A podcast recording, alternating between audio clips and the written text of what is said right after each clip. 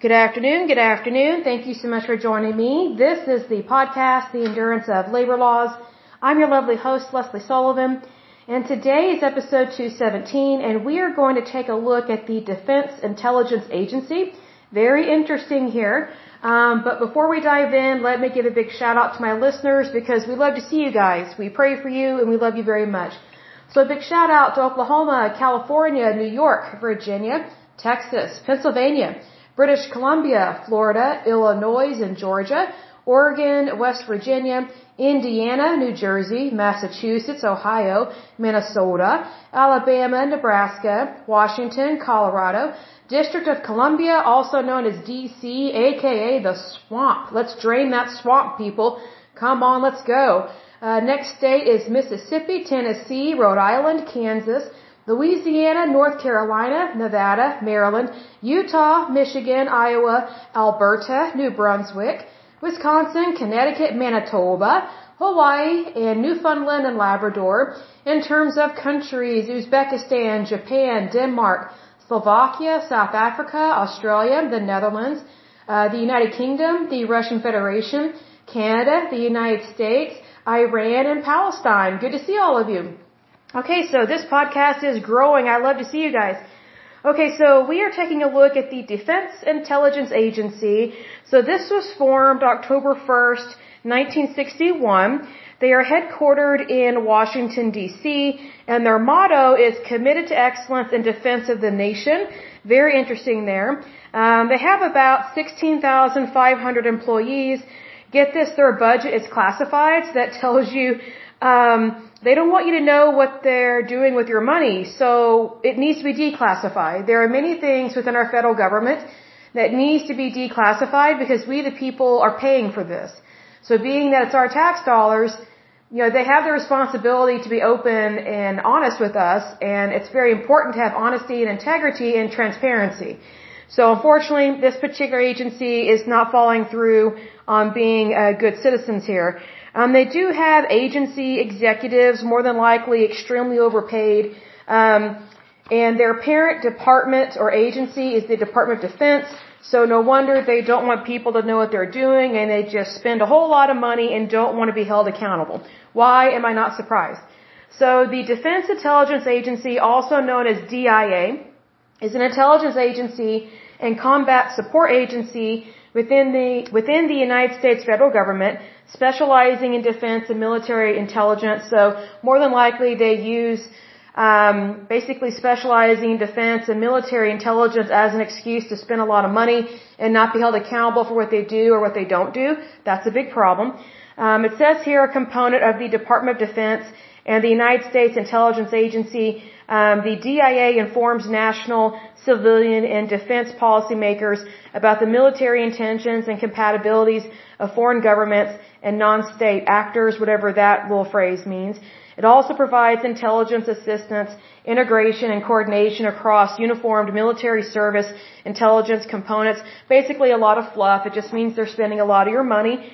Um, the DIA's intelligence operations extend beyond the zones of combat, not surprised there, and approximately half of its employees serve overseas at hundreds of locations and in United States embassies in 140 countries which is probably why they are overspending on money, but yet they don't really keep our people safe like they are supposed to.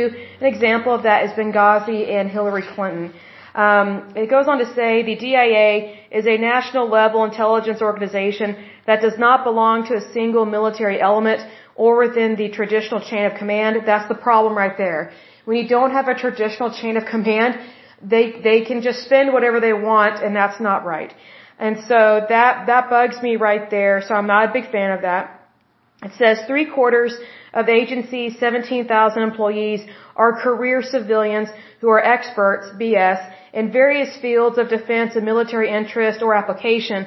I wonder if that includes Edward, Edward Snowden, um, that leaked information about our country and then went to Russia and, um, yeah, is an idiot and a moron and pats himself on the back. So not a big fan of traitors there. Um, this agency obviously established in 1961 under President John F. Kennedy by Defense Secretary Robert McNamara.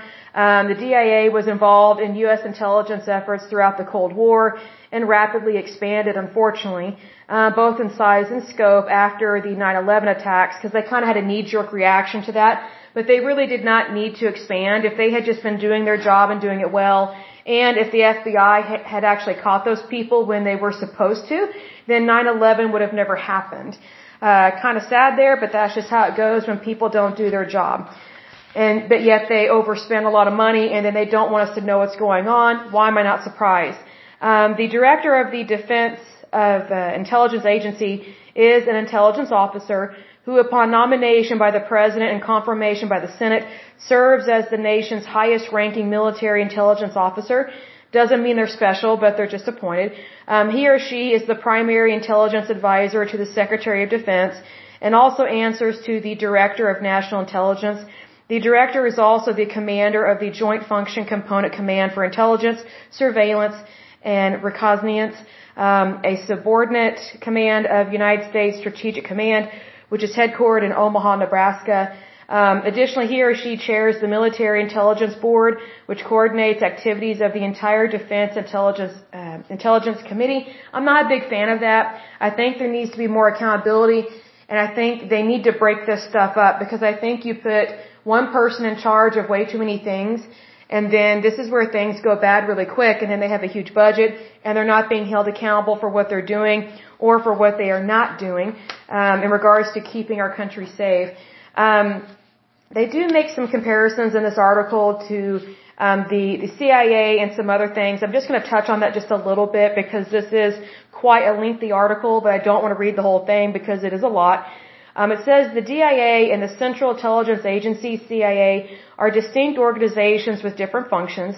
DIA, sorry, DIA focuses on national level defense military topics, while CIA is concentrated on broader, more general intelligence needs of the president and the cabinet. Additionally, due to DIA's designation as a combat support agency, that's kind of a joke, it has special responsibilities in meeting intelligence requirements specifically for the Secretary of Defense, the Joint Chiefs of Staff, and combatant commanders, both in peace and at war. So it's kind of a BS line to say, hey, we've got our job, you do your job, peace out, wouldn't want to be it.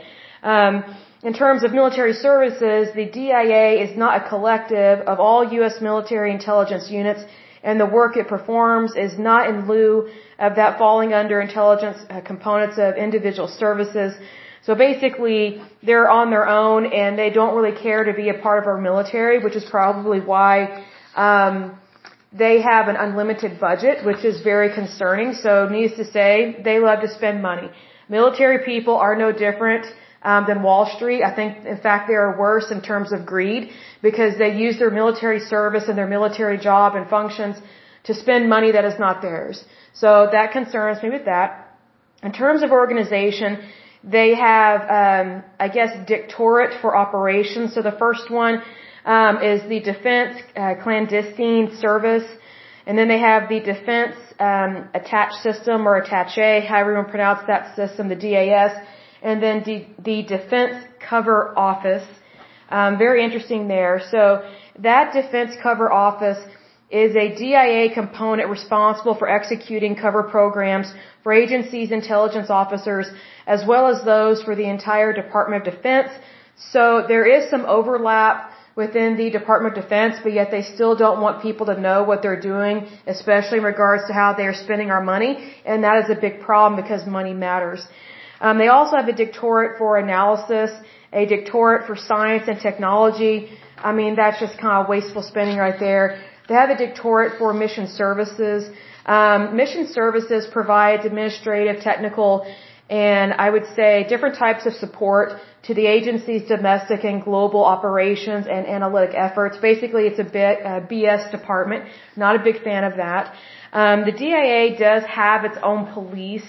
Um, that police force was established in 1963. It is made up of federal officers who protect DIA people and property. So kind of interesting there. Um, the DIA police uh, provide law enforcement and police services, emergency response, and physical security at DIA campuses. Um, their police have 170 sworn uniformed officers that protect and police these six uh, sites.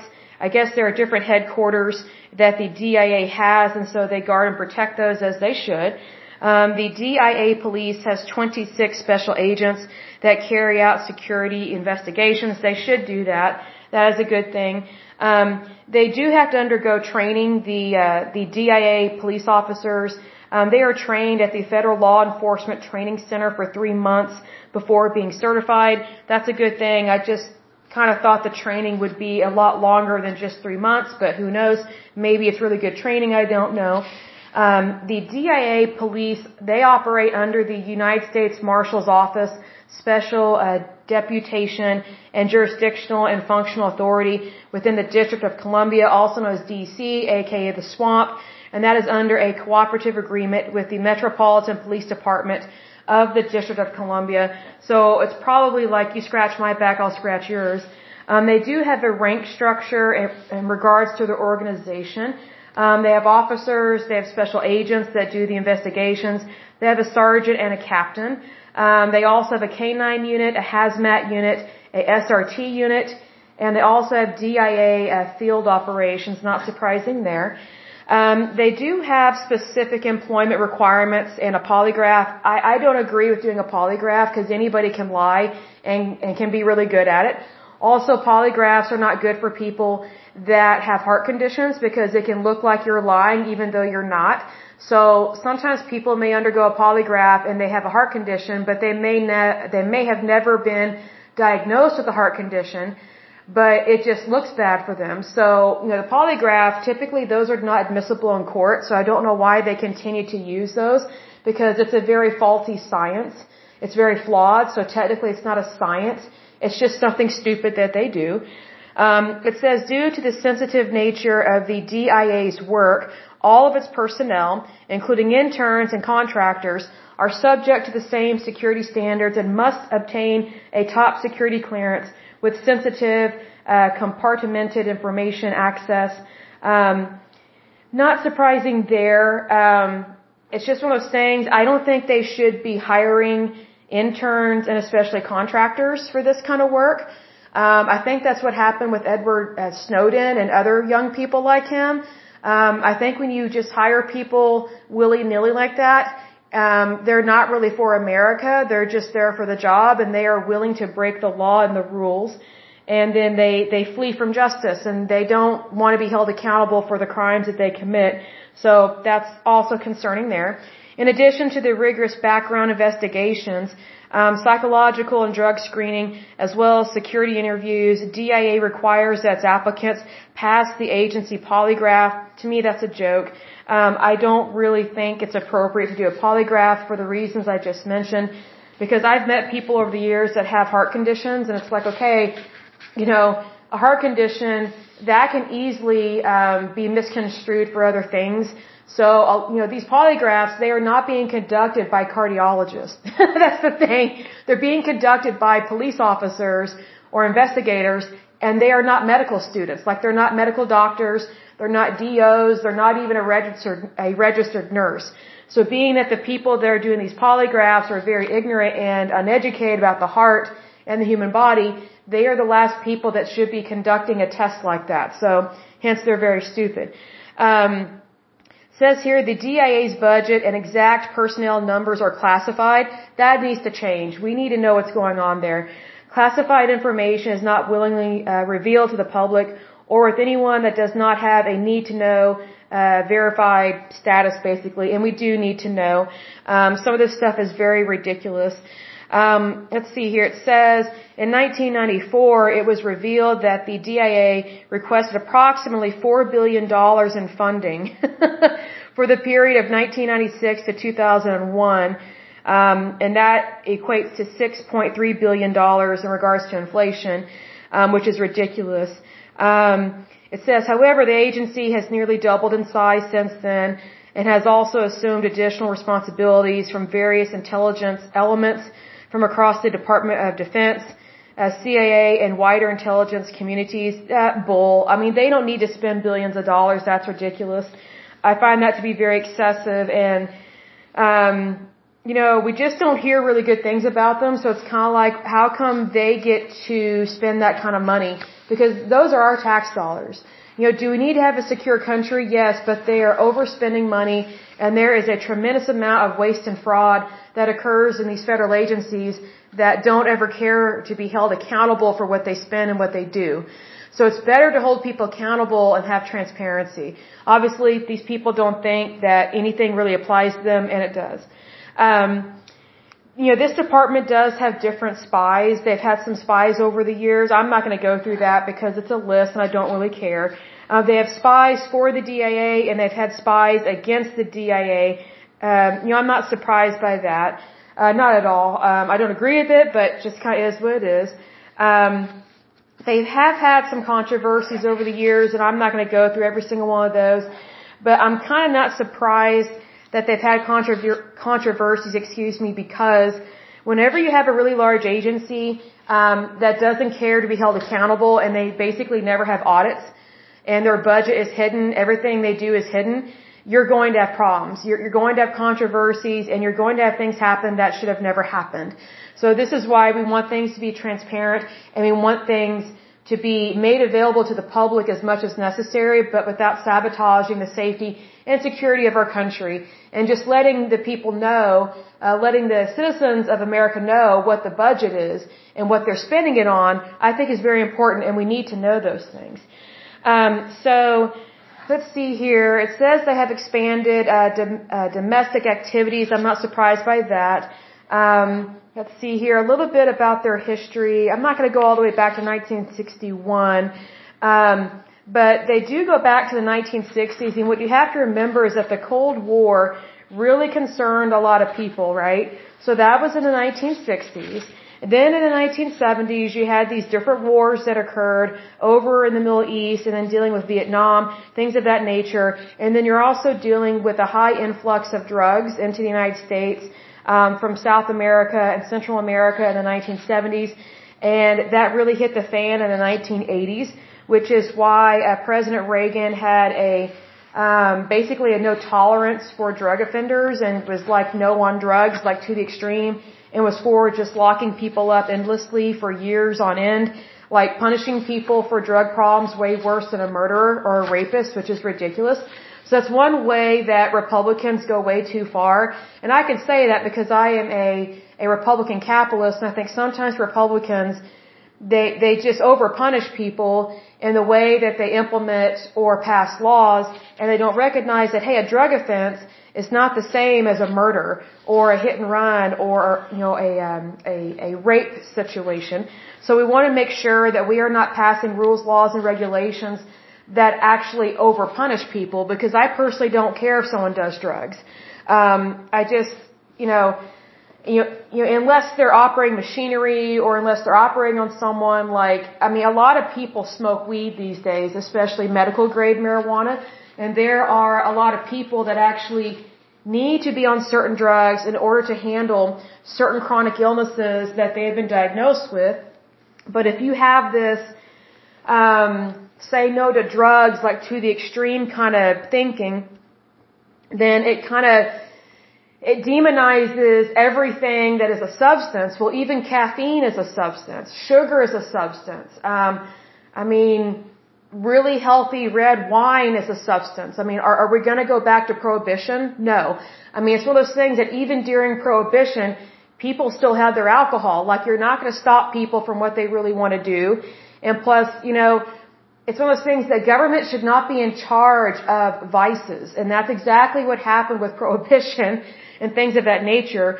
So we just kind of need to make sure that we are not allowing these federal agencies, whether they deal with the military or not, we need to make sure that they are not overstepping their bounds and that they are held accountable for the monies that they are spending and that they are honest about what they're doing with our money and their work, especially when dealing with military and intelligence because as the American people, we have every right to know what's going on.